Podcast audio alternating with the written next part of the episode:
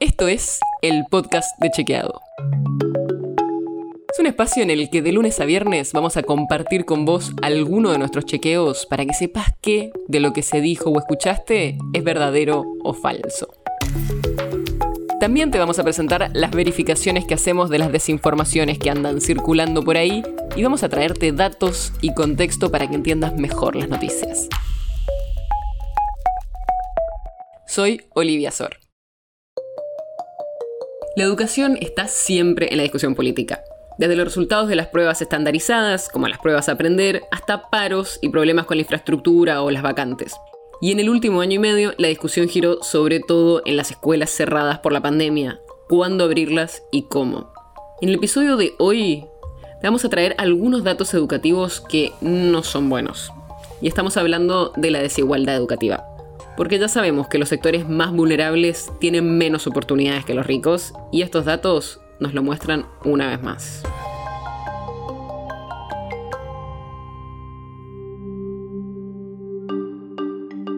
Como te decía, hoy vamos a hablar de desigualdad educativa.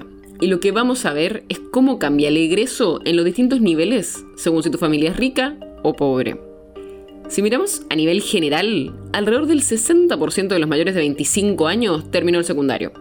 Pero la desigualdad es enorme.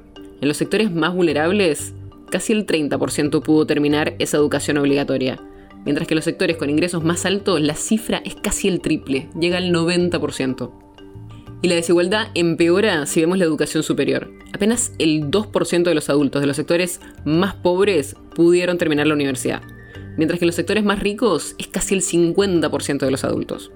Y además, en la clase alta, el 6% hizo estudios de posgrado, mientras que en las clases bajas ese tipo de estudio es casi nulo. Estos datos son de 2019 y 2020. Vienen de un relevamiento del Observatorio de Argentinos por la Educación, y lo hacen en base a la encuesta permanente de hogares que la hace el INDEC todos los trimestres y que sirve, por ejemplo, para medir también indicadores como la pobreza o la desocupación. También pasa que a medida que aumenta el nivel de ingresos de la familia, baja el porcentaje de estudiantes que van a las escuelas primarias públicas.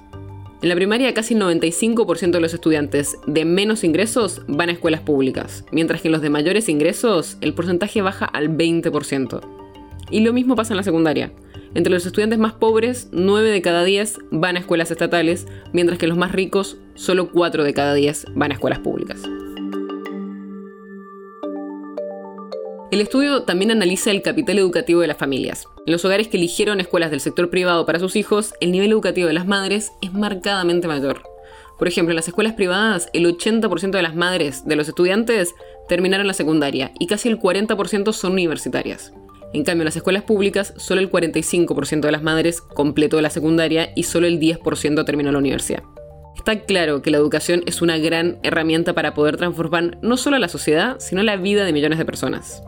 El problema es que estos datos muestran que nuestro sistema educativo reproduce bastante las desigualdades sociales de origen. El podcast de Chequeado es un podcast original de Chequeado, producido en colaboración con Posta. Si tienes una idea, un tema del que te gustaría que hablemos en un próximo episodio, escríbenos a podcast.chequeado.com.